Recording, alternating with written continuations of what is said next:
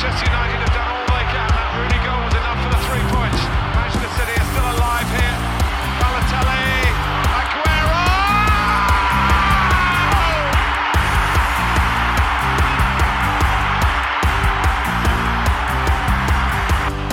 Forestieri. Here's. Deeney! Einen wunderschönen guten Tag und herzlich willkommen zu Radio England. Ich bin Leon Kaminski. Und ich bin Robin Held. Ja, und erneut versammeln wir uns am Montagmorgen zur Podcastaufnahme. Das scheint immer mehr zur Normalität zu werden zwischen uns beiden. Aber das letzte Mal hat es dann doch ganz gut funktioniert.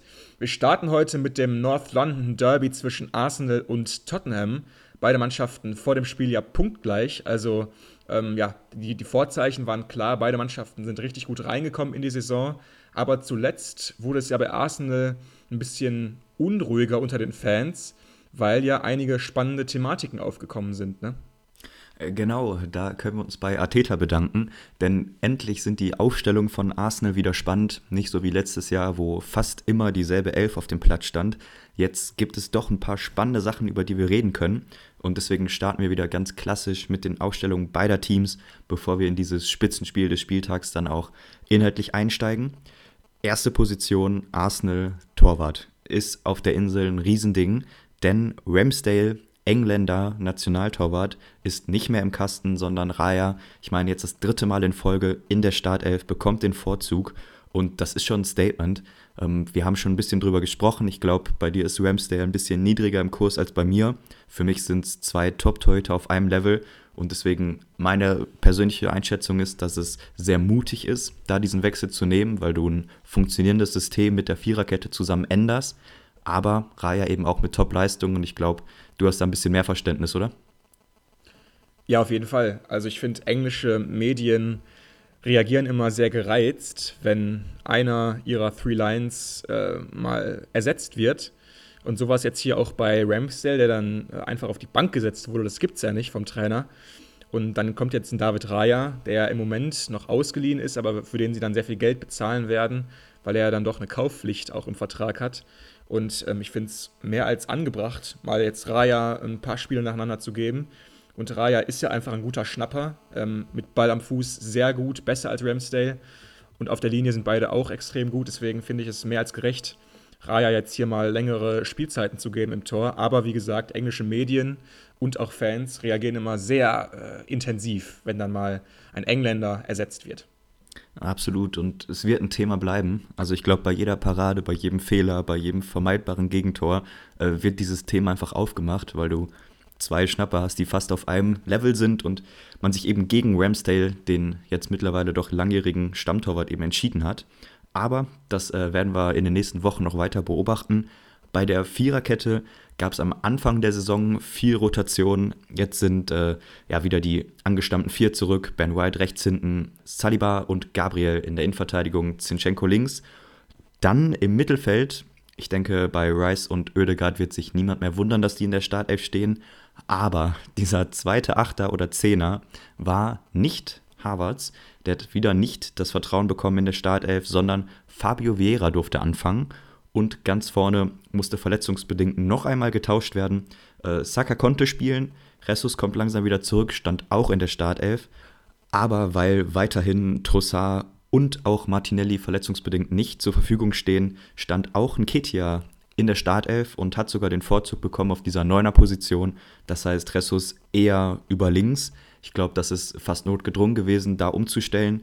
Spannender, dass Fabio Vera eben den Vorzug bekommen hat und sich aber mit Havertz wirklich 50-50 das Spiel aufgeteilt hat, denn Havertz kam direkt zum Anpfiff der zweiten Halbzeit. Also ich würde sagen, da haben wir wirklich einen offenen Konkurrenzkampf in dieser 8er-10er-Rolle.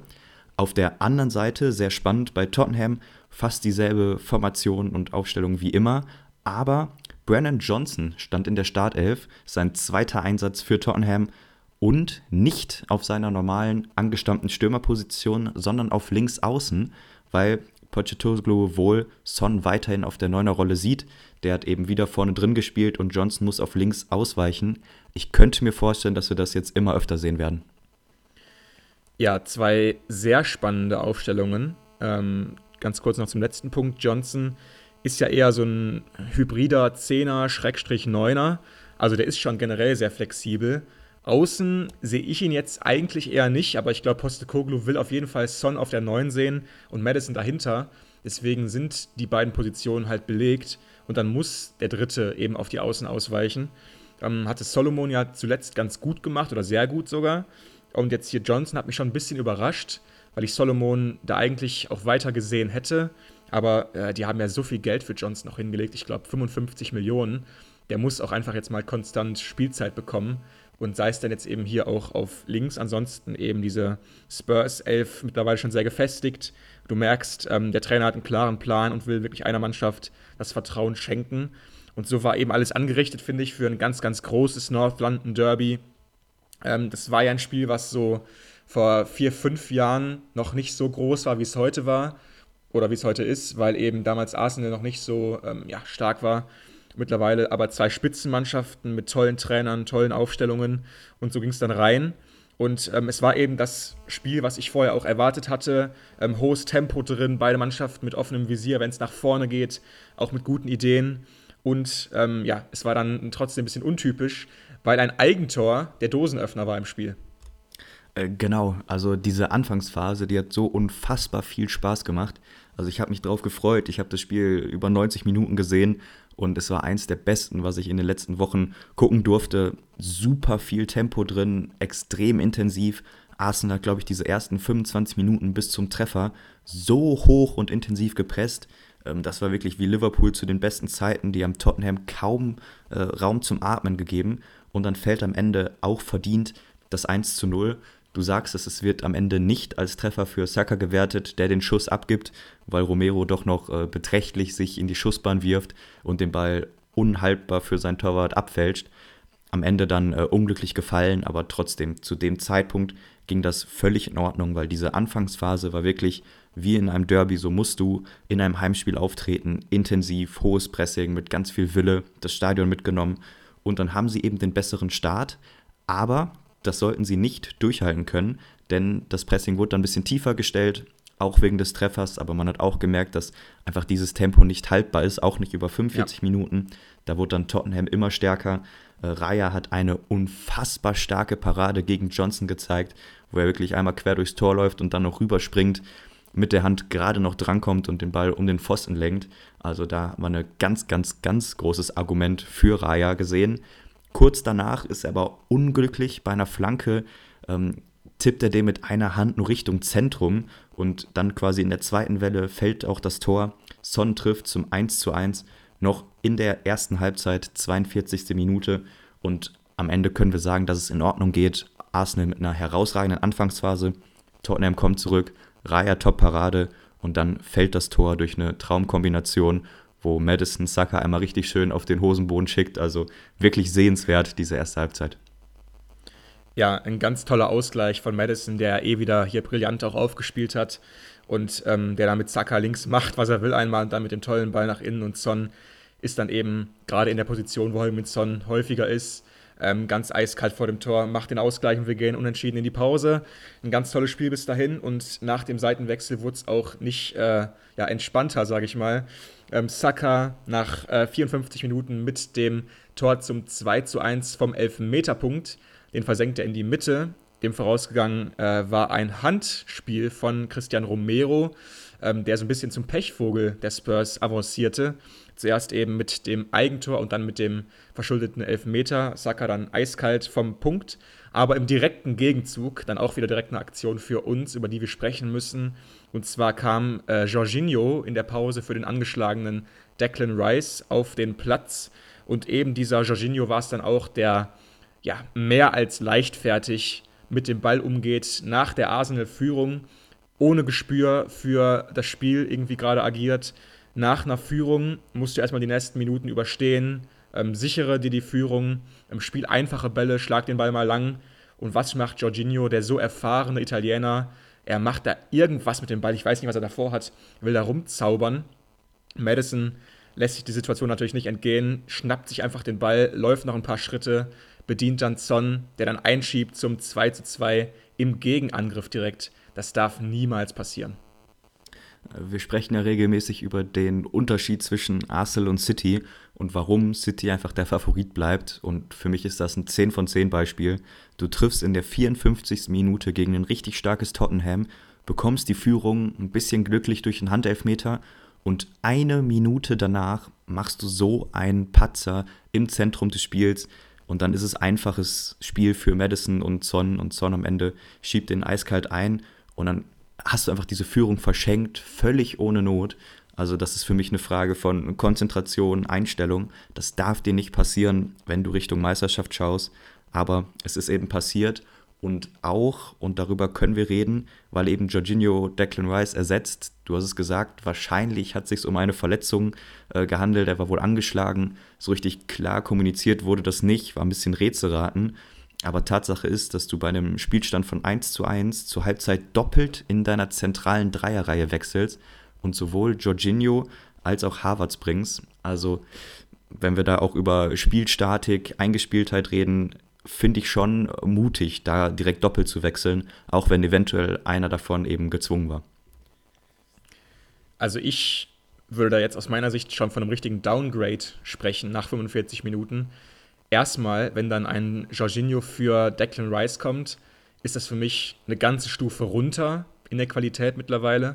Jorginho ist für mich auf jeden Fall über sein Zenit, äh, einige Jahre schon drüber. Er hatte eine extrem starke Phase bei Chelsea gehabt, wo er auch extrem erfolgreich war. Aber mittlerweile ist das für mich ein anderer Spieler, ähm, extrem wenig Spielpraxis bekommen die letzten Monate.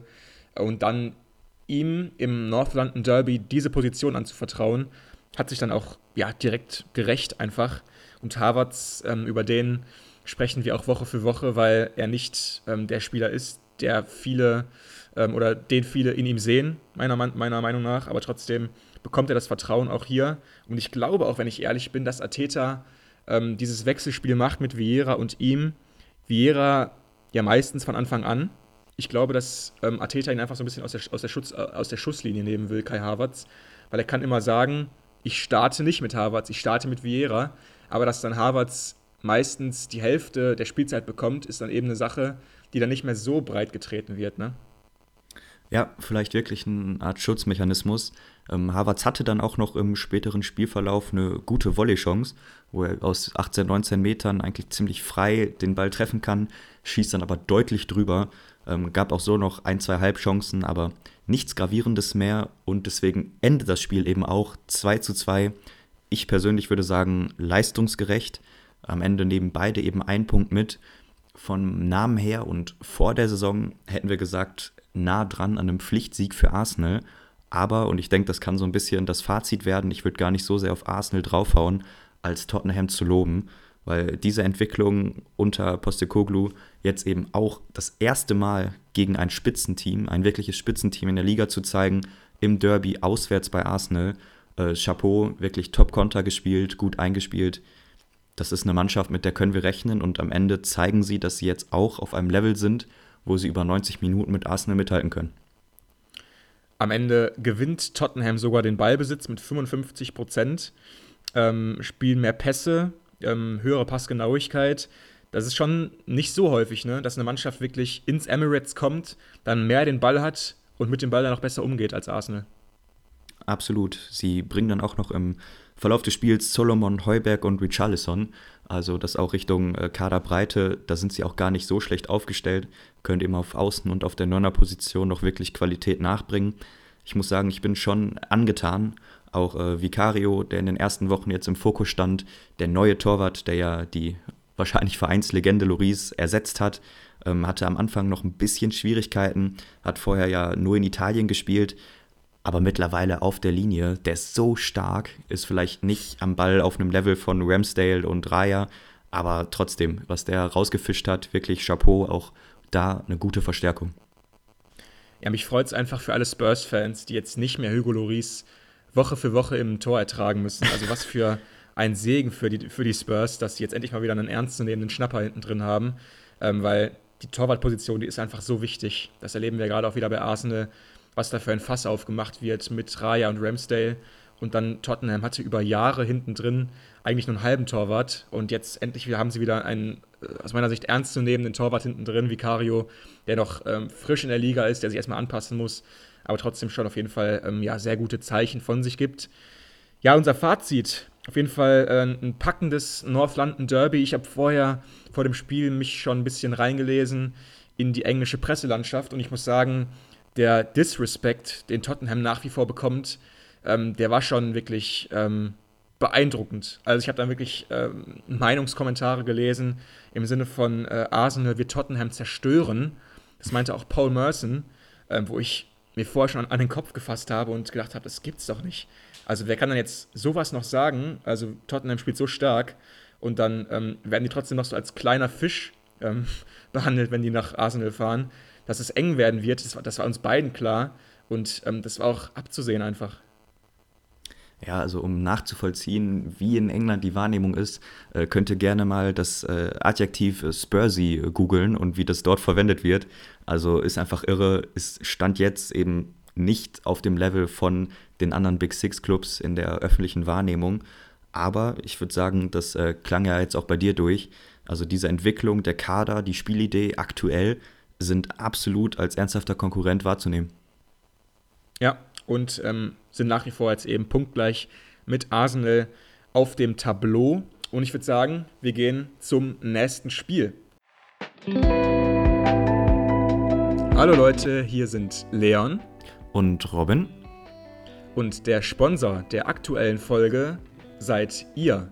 Denn ihr könnt uns jetzt auch finanziell unterstützen und somit gewährleisten, dass dieser kleine, schöne Podcast hier auch weiterhin werbefrei bleibt von Unternehmen. Das ist ganz einfach. Folgt einfach dem Link in der Podcast-Beschreibung oder unter der aktuellen Folge und unterstützt uns mit einem Betrag eurer Wahl über unser PayPal-Konto.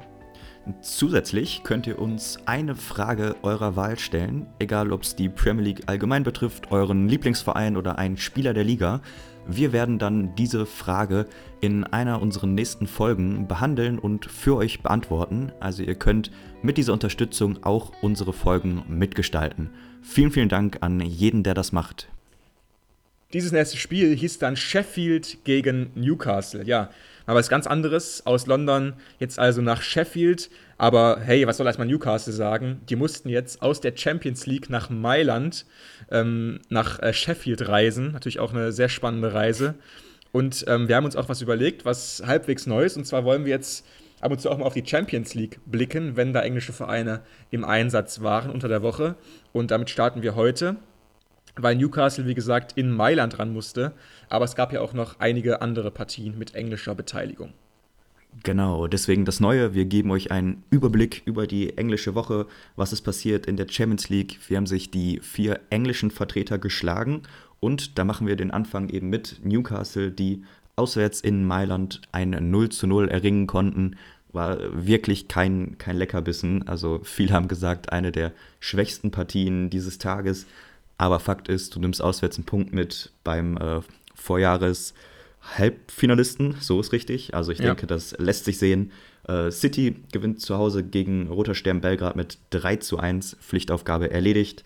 Arsenal gewinnt 4 zu 0 gegen die PSW aus Eindhoven und United unterliegt knapp dem FC Bayern München mit 3 zu 4. Heißt, wenn wir jetzt äh, quasi die Spiele betrachten, äh, zweieinhalb Punkte von vier, zwei Siege, ein Unentschieden, eine Niederlage. Ich würde sagen, das lässt sich sehen, vor allem wenn die Niederlage eben gegen Bayern stattgefunden hat und United da im Einsatz war. Ja, Newcastle eben mit dem Gruppenspiel in Mailand 0 zu 0, äh, denkbar langweilig, aber trotzdem sei es drum. Jetzt also hier wieder Wasser und Brot ähm, gegen Sheffield und ich würde sagen, ein denkwürdiges Wasser- und Brotspiel für Newcastle, die einen unglaublichen 8 zu 0 Kantersieg gefeiert haben. Das war der zweithöchste Sieg der Newcastle-Vereinsgeschichte und nur Leicester City gewann in der Premier League ein Auswärtsspiel jemals höher als 8 zu 0. Also ähm, fast historisch dieses Spiel und einfach fand ich beängstigend, ähm, wie krass dann doch Leistungsunterschiede in der Premier League nach wie vor sein können, wenn eine Mannschaft auseinanderfällt und die andere Mannschaft einfach nicht nachlässt. Bei Newcastle muss man auch sagen, ähm, da war irgendwie gefühlt jeder Schuss ein Treffer, aber trotzdem äh, ein unfassbares Spiel, 8 zu 0. In jedem Fall. Also vor dem Wochenende hätte ich nicht gedacht, dass es dieses Spiel hier in unsere Folge schafft. Äh, Sheffield gegen Newcastle. Eigentlich äh, kein außergewöhnliches Spiel, aber es wird eben zu einem durch dieses Ergebnis 8 zu 0 auswärts. Das äh, gibt es so unfassbar selten. Eine weitere Besonderheit waren die Torschützen, denn bei diesem 8 zu 0 haben acht verschiedene Spieler getroffen. Ja, bei äh, zehn Feldspielern, die starten, ist das schon eine, eine spannende Statistik. Ähm, unter den Torschützen eben auch Burn und Botmann aus der Viererkette. Also da durfte wirklich jeder mal ran und einfach hinten raus zerfällt Sheffield komplett. Zur Halbzeit stand es in Anführungsstrichen nur 3 zu 0. Am Ende ist es 8 zu 0 und die Frage, die bleibt, ist, ob das nur ein Ausrutscher war oder ob, wie du angedeutet hast, wirklich der Leistungsunterschied auch mittlerweile innerhalb der Premier League so immens ist, dass, und damit würde ich das am Ende beschreiben, einige Teams einfach in einzelnen Partien nicht wettbewerbsfähig sind. Ähm, was wäre da so deine Einschätzung? Glaubst du, das wird eine Tendenz, die wir jetzt weitersehen werden? Ähm, also ich glaube, solche Spiele, die gibt es nur ganz selten in der Premier League und auch in einer Saison. Ich würde sagen, das kommt diese Saison auch nicht nochmal vor. Ähm, gerne cutten und dann wieder beim nächsten 18-0 rausholen, ähm, diese Aussage von mir. Aber ähm, du hast einfach Mannschaften mit dann doch einem vergleichbar kleinen Budget. Ne? Also ähm, äh, sei, es jetzt, sei es jetzt Luton Town oder auch Sheffield, dann hast du Burnley, also einfach kleinere Vereine, die natürlich keine so große Strahlkraft haben wie ein Newcastle in der Champions League. Und da kommen dann natürlich einfach schlechtere Spieler gegen bessere Spieler aufs Feld. Aber ähm, diese eklatanten Unterschiede in, in der Leistung, ähm, die sind schon echt äh, beängstigend. Das ist auch nicht gut für eine Liga. Ähm, da bin ich auch der Meinung davon. Ähm, das hilft der Liga nicht, diese Ergebnisse. Das ist vielleicht einmal ganz schön für die Fans. Aber der Liga, ähm, der hilft es nicht. Und auch in der Außendarstellung. Und ganz kurz nochmal zur historischen Einordnung. Wie gesagt, der zweithöchste Ligasieg von Newcastle. Äh, höher haben sie einmal gewonnen. Das war 1946 13-0 gegen Newport County. Äh, und sie haben mal 1999 gegen Sheffield Wednesday ähm, 8-0 gewonnen. Also das ist wirklich ein Spiel für die Jahrhunderte fast gewesen aus Newcastle-Sicht. Ähm, und acht verschiedene Torstützen sind natürlich auch unglaublich. Ähm, der Start von Newcastle insgesamt, der war ja dann doch, äh, würde ich sagen mal, Durchschnitt. Aber ähm, sie hatten ja dann doch viele gute Gegner auch gehabt und haben sich jetzt in die obere Tabellenhälfte zurückgeschossen. Also würdest du sagen, versöhnlich der Start oder dann, dann doch eher so ein bisschen ähm, negativ zu betrachten?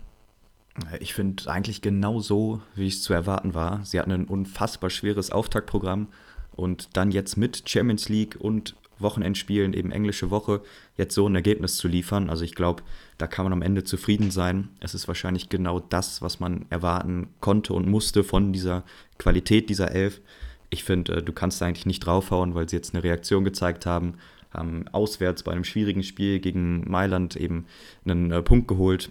Finde ich in Ordnung. Du kannst gegen die Top-Teams dieser Liga einfach verlieren. Das äh, geht in Ordnung. Und ähm, vielleicht nochmal ganz kurz auf die andere Seite, bevor ihr jetzt Sheffield als äh, Clownsmannschaft irgendwie abstempelt. Das ist äh, bisher in der Saison überhaupt nicht der Fall gewesen.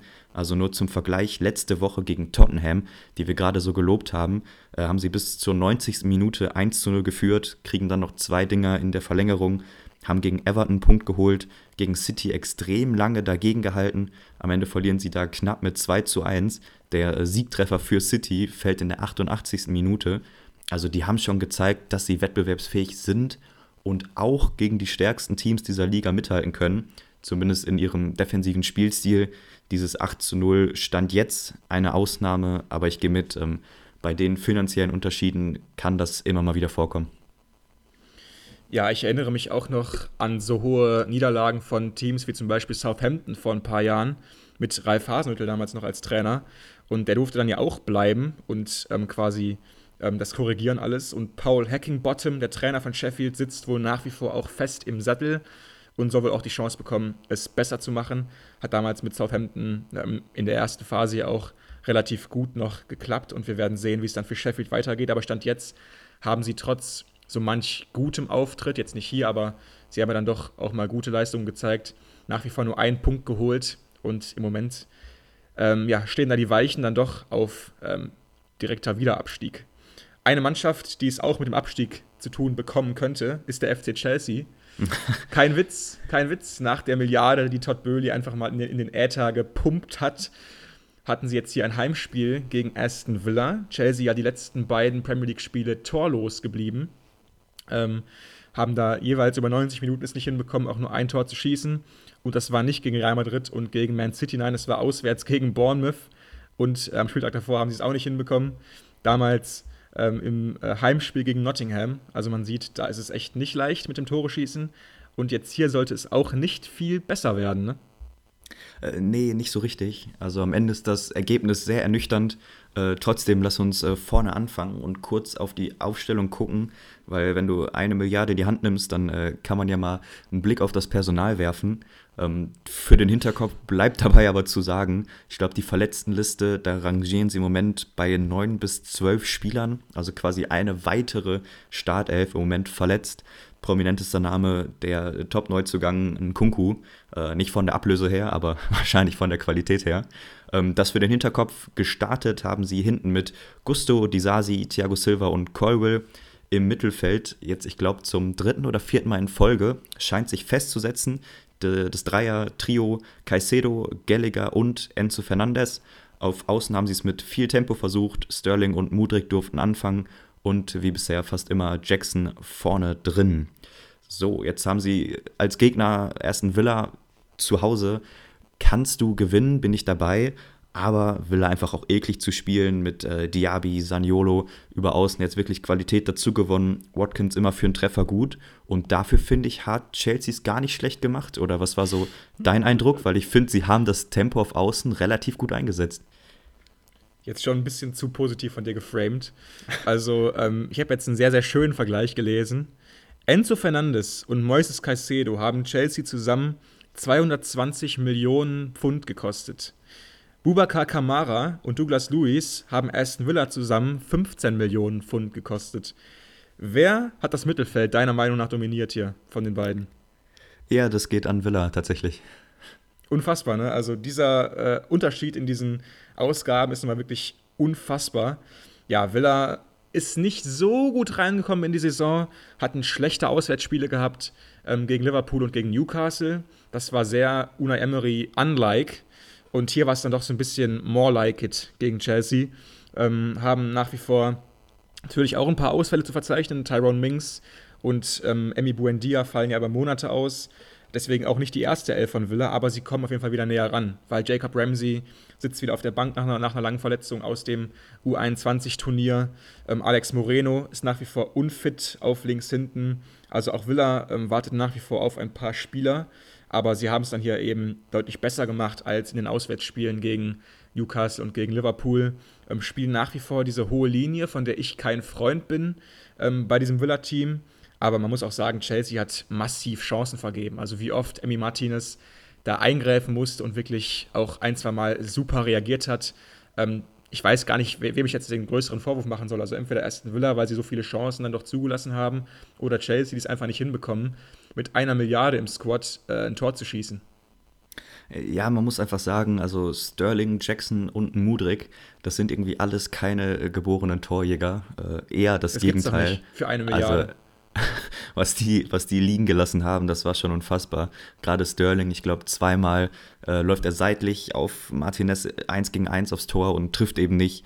Äh, Enzo Fernandez wurde einmal richtig gut im Rücken freigespielt und setzt ihn dann völlig ungefährlich irgendwie sieben Meter am Winkel vorbei. Also wirklich schlecht vom Tor gewesen aber positiv und das, das wollte ich eben hervorheben mit meiner Einleitung. Sie haben sich diese Chancen erspielt, haben ihr Tempo auch teilweise eben gegen diese hochstehende Villa-Defensive gut eingesetzt, immer wieder starke Schnittstellenpässe. Aber das Spiel hatte dann einen Bruch rund um die 60. Minute, denn äh, Gusto wurde dann mit Rot vom Platz gestellt, ähm, nach einem wirklich üblen Foul. Er spielt erst den Ball, aber danach stempelt er dann, wie man so schön sagt, mit der Sohle überm Knöchel den Villa-Spieler und geht dann wahrscheinlich auch zurecht mit Rot vom Platz und danach muss man sagen, kam da nicht mehr super viel von Chelsea. Villa hat das Zepter so ein bisschen übernommen und dann ist es der, der es meistens ist, Watkins, der im zweiten Abschluss dann den Treffer erzielt durch die Beine von Sanchez kann er vielleicht halten, spitzer Winkel, aber trotzdem geht es dann hinten raus in Ordnung, weil Villa natürlich dominanter wurde. Ja, Ollie Watkins mit seinem ersten Premier League-Tor der Saison, mag man vielleicht nicht meinen, aber trotzdem hatte bislang nur ähm, ja, europäisch getroffen und in der Premier League eine ganz schöne Durststrecke gehabt. Aber er mag es einfach gegen die Big Six zu treffen und so auch wieder hier gegen Chelsea auswärts. Ein ganz wichtiger Erfolg für Unai Emery, der, wie gesagt, auswärts ähm, häufig ja, kritisch dann doch zu betrachten war bislang in der Saison, aber jetzt hier dann doch ähm, eine sehr gute Leistung gezeigt hat. Villa springt vor auf Platz 6 mit 12 Punkten aus den bisherigen sechs Spielen, also ein Punkteschnitt von 2,0 pro Spiel. Sehr akzeptabel. Trotzdem müssen wir abschließen mit Chelsea. Ähm, das machen wir Woche für Woche und wir machen es auch weiter. Ähm, wir gehen nicht nur auf die Ausgaben. Ich würde sagen, wir gehen mal heute so ein bisschen auf das Personal und auf ähm, die Spielweise. Warum spielt Pochettino mit einem Colwell auf hinten links, wenn du auf der Bank gelernte und extrem hochpreisige Linksverteidiger sitzen hast, wie ein Kukurea, wie ein Chilwell? Stimmt da die Mannschaftszusammensetzung einfach nicht? Das ist für mich so ein schönes, so ein schönes Beispiel dafür. Ja, also ich finde es auch unglücklich. Aber eigentlich ist die Mannschaft dann, wenn man ja so möchte, gar nicht schlecht zusammengestellt, weil du diese Linksverteidiger ja im Kader hast. Also du könntest ja wen anders aufstellen, aber aus taktischen oder welchen Gründen auch immer äh, hat sich Pochettino eben dagegen entschieden. Für mich wirklich die, die einzige Antwort, die ich so spontan hätte, ist, dass er eben auf links mit Mudrik zusammengespielt hat, der defensiv einfach noch nicht so richtig gut ist. Vielleicht wollte er da Zweikampfstärke, defensive Stabilität auf links aufstellen und hat sich deswegen für Coral entschieden, der das ja auch kann. Also das stimmt schon, aber insgesamt einfach komisch, auch mit Gusto auf rechts. Irgendwie, die finden sich nicht richtig. Mit Disasi, ja. Thiago Silva auch kein richtig eingespieltes Innenverteidiger-Duo. Also sie kriegen einfach keine Konstanz hinein und ich denke, den Vorwurf kann man auf jeden Fall machen. Ich hätte gerne mal gesehen, wie Kukureya ähm, es verzweifelt versucht, gegen McGinn körperlich dagegen zu halten wie McGinn einfach ihn in die nächste Woche reinarscht mit seinem äh, großen Hinterteil und Kukureya wirklich verzweifelt. Hätte ich gerne gesehen, aber das wollte uns Pochettino einfach nicht geben, dieses schöne Bild. Ja, also ich finde die Mannschaft nach wie vor überhaupt nicht homogen. Ich finde sie schlecht zusammengesetzt. Ich finde, ähm, ihnen fehlen mindestens zwei gefährliche Torschützen. Im Mittelfeld ähm, werden sie häufig einfach überrannt oder ausgepowert.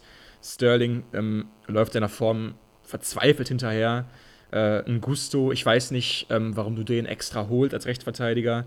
Ein Robert Sanchez, ist jetzt ein Sanchez wirklich so ein Upgrade auf deine bisherigen Torhüter, wie zum Beispiel Mondi? Ich weiß es auch nicht. Also, ich finde es einfach nur unglaublich, wo dieses ganze Geld hinversickt. Das ist ja wirklich irgendwie so, du hast so eine Handvoll Sand und dann läuft dir dieser Sand einfach so ein bisschen zwischen den Fingern durch. So sehe ich das irgendwie bei Chelsea. Also, du hast wahnsinnig viel Geld ausgegeben, aber du hast irgendwie keine richtige Mannschaft geformt guck dir City an, ja, die haben unfassbar viel Geld ausgegeben, aber die haben es immer in den meisten Fällen weise ausgegeben. Sie haben eine Position neu besetzen wollen, dann haben sie Ziele identifiziert und haben auch vielleicht mal 60 Millionen investiert, aber wirklich dann in, einem, in einen extrem guten Spieler investiert, wo sie wussten, dieses Investment kann sich richtig lohnen oder es kann sich vielleicht sogar noch bezahlt machen, sogar durch Erfolg. Ich schaue mir jetzt hier Chelsea an. Sie haben, finde ich, alle Spieler überbezahlt und sie haben dann noch, finde ich, falsche Spieler geholt. Du brauchst keinen Jackson in der Mannschaft. Sie brauchen einfach einen Torjäger. Jackson ist das genaue Gegenteil von einem Torjäger. Er ist schnell, ja, er kommt in gute Positionen, ja. Aber du würdest mehr Tore schießen als ein Jackson aus den Positionen. Äh, ich, ich, weiß, was du meinst. Ähm, ist natürlich auch äh, sehr leicht, auf Chelsea irgendwie da drauf zu hauen, weil sie so offensichtliche Fehler in der Transferpolitik gemacht haben. Äh, vielleicht um das nochmal um einen Aspekt zu erweitern, für mich auch die Altersstruktur im Kader und innerhalb der Neuzugänge sehr, sehr komisch, weil du hast unfassbar viele junge, talentierte Spieler geholt, aber viel zu viele. Also du kannst ja nicht mit, mit acht, neun Youngsters starten oder wenn du es eben nicht tust, dann sieben davon auf die Bank setzen. Also so funktioniert einfach Talententwicklung nicht. Das ist so unausgeglichen und ähm, zu dieser Stürmer-Thematik, also ich äh, bleibe trotzdem Fan äh, von Jackson. Ich finde, es ist ein Top-Spieler, aber eben in einer Doppelspitze. Also den alleine vorne auf die Neun zu stellen und von ihm Tore zu erwarten, der Spieler ist er einfach nicht. Ähm, und wenn wir uns dann eben diese ewig lange Verletzungsliste angucken und schauen, was noch kommt, dann ist da eben nur einer für ganz vorne und das ist Christopher Nkunku. Ich bleibe dabei, dass der einen großen Unterschied machen kann, aber es ist eben auch keine Nummer 9. Also diesen Spieler haben sie einfach nicht geholt. Sie haben jetzt Brojan, Kunku und Jackson für vorne und damit gehst du halt nicht in die Top 6 dieser Liga. Also wenn überhaupt, dann wenn ein Kunku fit und in Topform ist, was eben, eben auch nicht garantiert ist. Er ist jetzt eben lange verletzt und Stand jetzt, diese Offensive ist für mich eine der ungefährlichsten in der ganzen Premier League. Um ja jetzt einen kleinen geschichtlichen Bezug hier im Podcast äh, aufzubauen, ähm, woran liegt es, dass du diese Versessenheit hast bei Chelsea mit der Doppelspitze? Also wir erinnern uns damals noch, die treuen Podcast-Hörer von uns wissen es auch noch, deine große Prophezeiung war ja, dass Werner und Lukaku zusammen als Doppelspitze die Premier League zerschießen würden. Hast du ja äh, ungefähr damals so gesagt. Wo kommt diese Obsession bei dir her mit der Doppelspitze und dem FC Chelsea? Äh, ich, also erstmal äh, sehr, sehr nett von dir, dass du mich nochmal darauf ansprichst. Äh, nein, an, an, sich ist es für mich, es gibt ganz wenige Stürmertypen, die, finde ich, alleine eine neuner Position bekleiden können. Ich glaube, dafür musst du unfassbar komplett sein, um das wirklich gut umsetzen zu können. Für mich immer, wenn du so Leute hast, denen offensichtlich eine Stärke fehlt, wie bei Jackson der Abschluss oder bei Nkunku die Körperlichkeit, dann kannst du das eben ausgleichen, wenn du mit Doppelspitze spielst. Also ich finde dieses Konzept extrem smart an sich. Klar, wenn du einen Lewandowski oder einen Haaland hast, die kannst du auch alleine aufstellen, weil die eben alles können. Aber wenn du eben diese Spieler nicht in deinem Team hast, finde ich es, um offensiv Gefahr ausstrahlen zu können, immer sinnvoll, eine zweite Spitze aufzubieten. Insbesondere wie wenn hier jetzt im Moment ein Enzo Fernandez auf der 10 spielt, das ist eben kein richtiger Zehner, das ist kein Madison, sondern das ist für mich ein Sechser oder Achter. Und dann zieh mhm. doch bitte einen aus deinem Mittelfeld noch nach vorne und spiel mit Doppelspitze. Also ich finde so viel mehr Torgefahr würde ich mir da vorstellen. Ich finde es so viel besser. Und ähm, das war jetzt nur mein, mein Gedankengang. Äh, liegt ja. jetzt gar nicht so an Chelsea, aber einfach an den Spielertypen, die du im Kader hast und die mangelnde Torgefahr. Da ist das für mich ein Automatismus, an diese Doppelspitze zu denken. Ja, ich finde es sehr schön äh, und da kommen wir, glaube ich, gleich nochmal bei unserem nächsten Spiel darauf zu sprechen. Ich will noch einmal ganz kurz trotzdem auf den FC Chelsea eingehen zum Abschluss dieses Spiels heute. Und zwar Chelsea momentan auf Platz äh, 14. Nach sechs Spielen haben sie, sage und schreibe, fünf Punkte sich erkauft. Ähm, das ist nicht mal ein Schnitt von einem Punkt pro Spiel. Das ist ein ganz klarer Abstiegsschnitt, würde ich sagen, am Ende der Saison. Trotzdem haben sie eben richtig Glück, dass es Mannschaften gibt wie Luton, Burnley und Sheffield, die da unten wirklich rumdümpeln und ihrer Existenz ein bisschen hinterher äh, weinen. Ähm, weil wir sind uns einig, Luton, Burnley und Sheffield, die werden keine Bäume mehr ausreißen, glaube ich. Und die werden wir auf jeden Fall da unten irgendwo sehen. Ob die dann so geschlossen auch zusammen absteigen, weiß ich noch nicht. Aber die werden da unten auf jeden Fall sein. Aber jetzt stell dir eine Sekunde lang vor, zwei dieser Mannschaften wären halbwegs gut gestartet. Dann wäre Chelsea wirklich drittletzter, vielleicht vorletzter, vielleicht einen Platz vor den Abstiegsrängen. Und dann würde der Baum aber sowas von Lichterloh brennen, weil diese Mannschaft von Chelsea, die ist für eines ganz sicher nicht gemacht. A, fürs Tore schießen und B, für den Abstiegskampf. Ja, gehe ich mit. Also fällt mir wirklich schwierig, äh, sich da eine kämpferische Mannschaft vorzustellen. Ich würde äh, vielleicht auch noch die drei, die noch unter Chelsea mit reinnehmen, äh, stehen, mit reinnehmen. Everton, Wolves und Bournemouth. Also sie haben einfach Glück, dass da im Moment sechs Teams sind, die auch wirklich nochmal schlechter sind als Chelsea, also bei aller Kritik. Und ähm, deswegen sieht es jetzt nicht so dramatisch aus. Aber Fakt ist, wenn es so weitergeht und Woche für Woche vielleicht unten immer mal einer einen Dreier holt und sie das eben nicht tun, dann wird das immer düsterer. Und die Frage, hm. die natürlich dann jetzt äh, offen liegt, ist, wo kannst du noch was verändern? das äh, Wintertransferfenster, wo man mal wieder 300, 400 Millionen ausgeben kann, äh, das dauert noch ein bisschen, bis das öffnet. Ähm, das heißt, die einzige Variable, die du verändern kannst, ist der Trainer. Äh, wir haben es hier schon ein, zwei Mal besprochen. Also für mich ist das äh, nicht die Lösung. Für mich ist das einer der undankbarsten Jobs, die du überhaupt haben kannst. Ähm, klar, wir können jetzt über Doppelspitze reden, über den Linksverteidiger, ob du da Colwell aufstellen musst ob äh, Enzo, Gallagher und Caicedo die perfekte Mittelfeldsymbiose ergeben, sind alles Themen, die du aufmachen kannst. Aber für mich ist das Ganze eben kein Trainerproblem und damit würde ich das äh, quasi nochmal Copy-Paste hier einfügen, was ich die letzten Wochen gesagt habe. Für mich ist das, obwohl es die einzige Stelle ist, wo du dran schrauben kannst, im Moment nicht das Problem. Ja, ich finde es echt schwierig, da irgendwie jetzt ein Timeframe draufzusetzen auf Pochettino. Klar ist, er hat nicht mehr allzu viel Zeit, wenn sie so weitermachen, weil Burley mit seinem Investment von einer Milliarde garantiert nicht so hinterher schauen, dass der Abstiegskampf ihn nichts angeht. Er wird da schon einschreiten irgendwann, aber klar ist auch, die Mannschaft ist vollkommen hanebüchenmäßig zusammengesetzt und da wird jeder Trainer Probleme haben, da irgendwie eine Einheit draus zu formen. Sie haben viele Verletzte im Moment, klar, aber ich erkenne da nichts, gerade bei Chelsea, was mich irgendwie hoffnungsvoll stimmen könnte. Und deswegen würde ich sagen, die nächsten Spiele sollte auf jeden Fall mal wieder gewonnen werden und zumindest mal ein Tor geschossen werden. Weil wir haben ja jetzt zum Beispiel auch gesehen, Everton gewinnt zum ersten Mal und spielt überzeugend gut gegen Brentford und kommen eben näher. Dann zu unserem letzten Spiel heute und das ist das Duell zwischen Liverpool und West Ham. Ein auf dem Papier sehr verheißungsvolles Duell in dieser Saison. West Ham ist, finde ich, brillant gestartet in die Saison. Beide Mannschaften haben vor dem Spiel nur drei Punkte getrennt. Ähm, beide Mannschaften sind europäisch im Einsatz gewesen und dementsprechend ähm, war da auf jeden Fall alles angerichtet für, wie ich finde, ein richtiges Topspiel. Und was wir auch gesehen haben, Liverpool hat die erste Halbzeit richtig Probleme gehabt. West Ham mit offenem Visier vorne drauf gegangen. Und jetzt kommt auch diese Überleitung, die du gerade so schön ähm, für mich schon vorbereitet hast. West Ham entwickelt auch aus der Mittelfeldreihe eine hohe Gefahr nach vorne. Ein Ward Prowse ist da mittlerweile eigentlich kein Sechser oder Achter mehr. Der ist ja eigentlich ein, ein verkappter Zehner, der immer wieder nach vorne geht, der wirklich mit Antonio fast in vorderster Reihe spielt. Und ein Ward Prowse ist eben auch super gefährlich. Ein Paketan, ein Bowen, die sind alle extrem gefährlich. Deswegen ein ganz ekliges Spiel für Jürgen Klopp und die Reds. Ja, ich finde den äh, Vergleich total passend. Also, was diese zweite Reihe von West Ham auch an Scorer-Output am Ende liefert, ist unfassbar. Also auch in diesem Spiel hat jetzt Antonio nicht getroffen. Du hattest trotzdem das Gefühl, dass immer einer aus der zweiten Reihe da ist, gefährliche Abschlüsse hat, äh, sich immer wieder in gute Positionen bringt. Ich würde vielleicht sogar noch einen Suchek mit reinnehmen, der auch immer wieder diese Tiefenläufe hat, wo er dann mit seiner Körpergröße zum Kopfball hochgehen kann. Du hast davor eben mit Paketa, Ward Prowse und Bone drei Spieler, die alle einen guten Schuss haben, alle spielintelligent sind.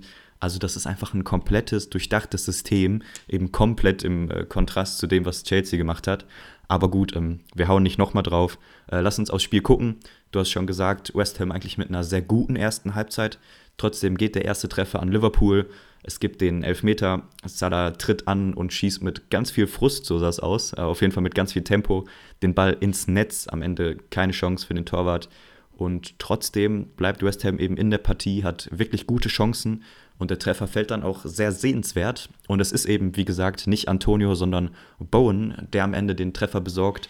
Mit extrem viel Wille im Flugkopfball äh, macht er zwei Schritte vor den Abwehrspieler und setzt das Ding in die lange Ecke. Also echt sehenswert. Und ich finde, sie hätten in dieser ersten Halbzeit durch die Chancen, die sie hatten, eigentlich auch die Führung verdient gehabt. Ja, ähm, West Ham fand ich hatte noch äh, einen veritablen äh, Anspruch auf einen Elfmeter gehabt, ähm, wurde allerdings nicht gegeben. Da wurde Bowen ziemlich rüde umgestoßen, ähm, aber gut, nicht gegeben. Und so bleibt es eben beim 1:1 zur Pause und danach war klar, das wird hier ein sehr langer Nachmittag für Jürgen Klopp und seine Mannschaft, weil West Ham einfach eklig ist und auch eklig bleibt mit, fort, mit fortlaufender äh, Spieldauer. Aber der Dosenöffner kam dann eben relativ früh durch Darwin Nunez nach 60 Minuten und am Ende Diogo Jota mit dem entscheidenden 3 zu 1 Endstand. Am Ende die drei Punkte, die also in Liverpool bleiben. Und ähm, ja, sie gehen schon ganz okay äh, zu dem Zeitpunkt der Saison.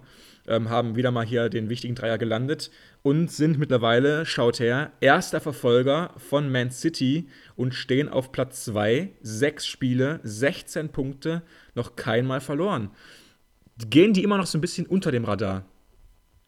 Äh, ja, bei mir auch, ehrlich gesagt. Also äh, natürlich, wir haben uns äh, vorher die Tabelle angeguckt, aber irgendwie stolper ich doch jedes Mal drüber, weil sie für mich jetzt nicht unendlich überzeugend gewesen sind bisher.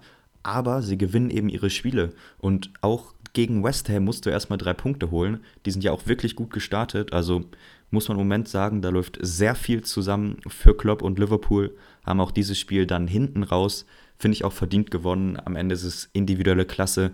Also dieser zweite Treffer von Liverpool durch David Nunes, das war unfassbar gut. Also ich weiß gar nicht, ob ich den, den Pass von McAllister mehr loben soll oder die Volleyabnahme von David Nunes. So Tore fallen nur, wenn du so viel Qualität hast. und am Ende kriegen sie es immer wieder auf den Platz und holen die Punkte. Und wenn du mhm. nach sechs Spielen 16 Punkte hast und nur City vor dir ist, weil die einfach gar keine Federn lassen, äh, spricht das für dich. Für mich ein absoluter Traumstart für Liverpool. Wie gesagt, äh, nach wie vor ungeschlagen und äh, verfolgen da Man City, die natürlich nach wie vor die weiße Weste behalten. Man City, sechs Spiele, sechs Siege, 18 Punkte, so muss das sein für einen Defending Champion. Ich würde sagen, wir gehen dann zum Ergebnisüberblick und dort machen wir den Anfang mit eben jenem Man City, die 2 zu 0 gewinnen zu Hause gegen Nottingham Forest, aber sich eine rote Karte geleistet haben in Person von Rodri. Der so wichtige Rodri wird also dann nächste Woche fehlen. Ähm, und nächste Woche wird es nämlich sehr interessant werden, weil da spielen sie auswärts gegen die Wolves. Das ist immer ein Spiel, wo du auch mal stolpern kannst. Und da müssen sie also ohne Rodri rauskommen. Ähm, fandst du die auch verdient, so wie ich, die rote Karte? Geht völlig in Ordnung. Also ich wusste nicht, dass das in der äh, Charakterpalette von Rodri mit drin ist. So äh, grundlos und aus dem Nichts auszurasten. Also die Szene war wirklich unmittelbar nach Wiederanpfiff, 46. Minute. Und der verliert irgendwie völlig die Fassung und äh, greift dann dem Gegner mit beiden Händen an den Hals. Viel zu viel, äh, ja, auch Dynamik drin in seiner Aktionen, als dass man darüber ja. weggucken kann. Eine klare rote Karte und ich kann es äh, überhaupt nicht verstehen. Crystal Palace und Fulham trennen sich in London 0 zu 0. Auch unentschieden zwischen Luton Town und den Wolves. Luton holt seinen ersten Punkt in der Premier League-Geschichte. Everton, da können wir ganz kurz drauf schauen. Gewinnen nämlich, wie gesagt, 3 zu 1 in Brentford. Also Everton kann doch noch gewinnen. Und das haben sie hier ähm, gegen eine sehr harte Mannschaft gemacht. Auswärts gegen Brentford. Und ähm, das waren so ein bisschen Deitschs übliche Verdächtige, die da äh, aufgeblüht sind. Ducouré, Tarkowski und Calvert-Lewin erfolgreich. Ja, Calvert-Lewin trifft auch mal wieder unglaublich. Für Brentford ist Jensen erfolgreich. Also drei Punkte für Sean Deitch. Ja, und das gegen Brentford. Also ich glaube, es gibt sehr viele Gegner, die leichter zu bespielen sind, aber sie machen es gut, finden Lösungen, sind eklig, auch wenn hier durch äh, Ducouré und Tarkowski äh, zwei Treffen, die jetzt nicht für die feine Klinge äh, bekannt sind, aber darum geht es am Ende nicht. Sie, sie machen eben die Tore, nehmen den Dreier mit und vielleicht nochmal ein kurzes Sonderlob an Ducouré. Ich bin mal ja. ein bisschen die Statistikabteilung durchgegangen und der ist bei Everton bei allem, was in irgendeiner Weise mit Zweikämpfen oder Offensivspiel, man kann beides mit reinnehmen, verbunden ist, ist er überall mannschaftsintern der wichtigste, der aktivste, der beste. Abschlüsse, Pässe, Zweikämpfe, er ist sowas von überall da. Und für mich trägt er im Moment noch diese Mannschaft und auch in diesem Spiel mit eigenem Treffer, mit guter Performance, äh, für mich mit Abstand der wichtigste für das Everton-Team im Moment. Ja, auch deswegen, weil er eben immer, immer wieder äh, in die Spitze vorstößt aus dem Mittelfeld. Er spielt ja so ein bisschen ja, Achter, Zehner, irgendwas dazwischen, aber er ist halt sehr gefährlich in der gegnerischen Box und hier auch ähm, per Treffer erfolgreich. Und so langsam sehe ich auch echt so, wie sich Sean Deitch das vorstellt. Du hast wirklich einfach zwei kompakte Defensivreihen. Das haben wir auch schon letzte Saison gesehen, aber diese Saison eben noch gar nicht. McNeil dann hier auf links auch Form verbessert. Natürlich Gay und Onana im Mittelfeld lassen nicht viele Bälle durch. Ducouré und vorne Beto, der mir auch sehr gut gefällt. Hier auch sehr viele gute Läufe gemacht, immer gefährlich gewesen. Im Abschluss, da fehlt es ihm noch ein bisschen, aber wenn er jetzt den Abschluss noch hinbekommt, ist Beto, glaube ich, auch ein sehr gefährlicher und guter Neueinkauf. Ein ähnlich wichtiger Dreier ist Manchester United gelungen, die auswärts gegen Burnley mit 1 zu 0 gewonnen haben. Wir haben ja auch ganz kurz schon ihr Ergebnis unter der Woche in der Champions League gerade gehört. Da brennt ja ordentlich der Baum im Old Trafford. Ich glaube, dieser Dreier, der kann jetzt gar nicht wichtiger eigentlich sein als jetzt hier gegen Burnley. Ja, unendlich wichtig und irgendwie auch passend, dass Evans, der eigentlich in keiner Weise eine Rolle für die Stammelf spielen sollte, äh, jetzt hier mit der auffälligste ist, äh, hinten gut gewesen, hat ein Tor gemacht, was aberkannt wurde, hat die Vorlage gespielt für den Treffer von Bruno Fernandes. Also da können Sie ganz, ganz froh sein, dass Sie hier den Punkt mitnehmen, weil richtig überzeugend war das wirklich nicht. Da können Sie ganz froh sein, dass Ihnen hier äh, Johnny Evans aus der Patsche geholfen hat, der Star-Einkauf. Aston Villa schlägt Chelsea auswärts mit 1 zu 0. Arsenal und Tottenham trennen sich im North London Derby mit 2 zu 2. Liverpool schlägt West Ham United mit 3 zu 1. Brighton, unser Brighton, schlägt Bournemouth mit 3 zu 1. Brighton mittlerweile in der Tabelle auf Platz 3. Und nächste Woche geht's gegen Aston Villa zu einem sehr spannenden Duell. Hast du dazu schon irgendwelche Gedanken im Vorhinein? Was erwartest du da? Ich freue mich riesig drauf. Also zwei Mannschaften, die hier ja auch irgendwie einen besonderen Status in unserem Podcast haben. Äh, ich bin sehr gespannt, ob Brighton die Form halten kann, weil sie für mich tatsächlich als äh, leichter Favorit in die Partie gehen. Haben jetzt auch 15 Punkte, ein Punkt weniger als äh, Liverpool, die wir gerade, finde ich, auch zu Recht so gelobt haben, haben ein genauso gutes Torverhältnis.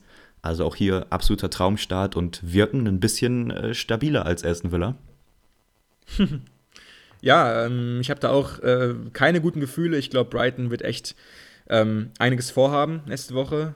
Auswärts bei Aston Villa und diese hohe Linie, die Una Emery gerade spielt, die wird Brighton, glaube ich, sehr, sehr gerne mögen. Vor allem, wenn dann ein Mitoma von Anfang an spielt.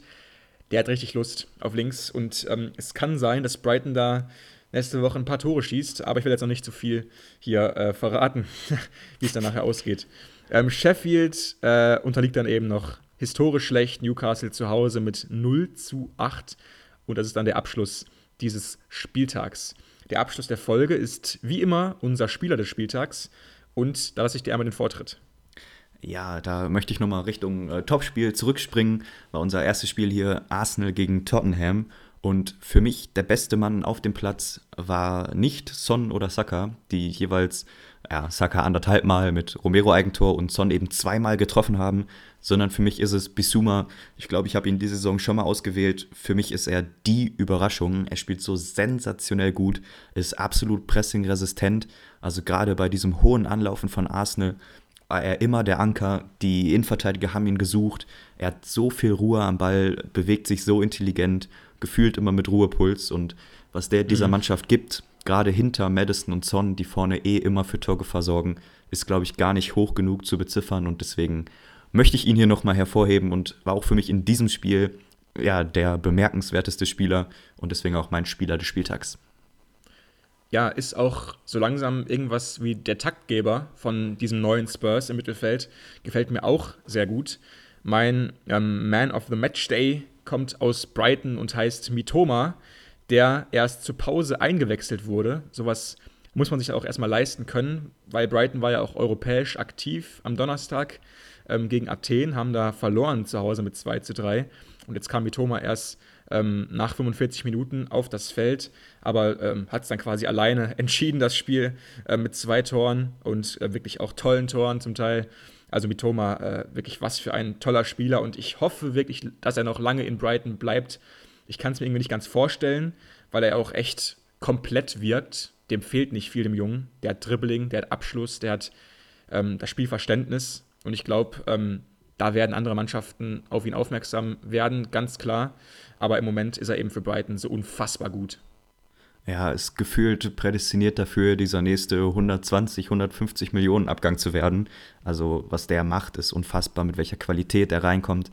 War jetzt zwar erst seine Saisontore 2 und 3, aber ich glaube, sein Wert für diese Mannschaft ist äh, kaum zu beziffern was man ja auch daran sieht, dass sobald er draußen ist in dieser ersten Halbzeit, sich Brighton, das gehört auch zur Wahrheit, super schwer getan hat. Lagen 1-0 hinten äh, durch einen Fehler im Spielaufbau, dann kommen sie glücklich durch ein Eigentor wieder ran und dann ist es eben Mitoma, der das Spiel entscheidet und die drei Punkte zieht. Aber mein äh, letzter sportlicher Aspekt dieser Folge soll noch eine witzige Randbemerkung sein. Und ja, es geht wieder gegen Chelsea. Und zwar müssen die auf ihren Stürmer verzichten. Also sie haben zwei Sperren, die rote Karte von Gusto und eine Gelbsperre von Jackson. An Spieltag 6 holt der Junge sich nämlich seine fünfte gelbe Karte, ist damit gesperrt. Diese fünf gelben Karten sind alle alle, alle, alle nicht wegen eines Foulspiels gewesen, sondern ich glaube viermal meckern und einmal jetzt gegen Villa den Freistoß blockieren.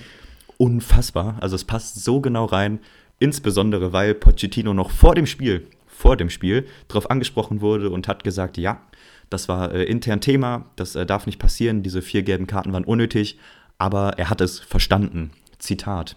Und äh, ja, ich glaube, damit kann man ganz gut starten, weil das ist im Moment äh, Chelsea in a nutshell.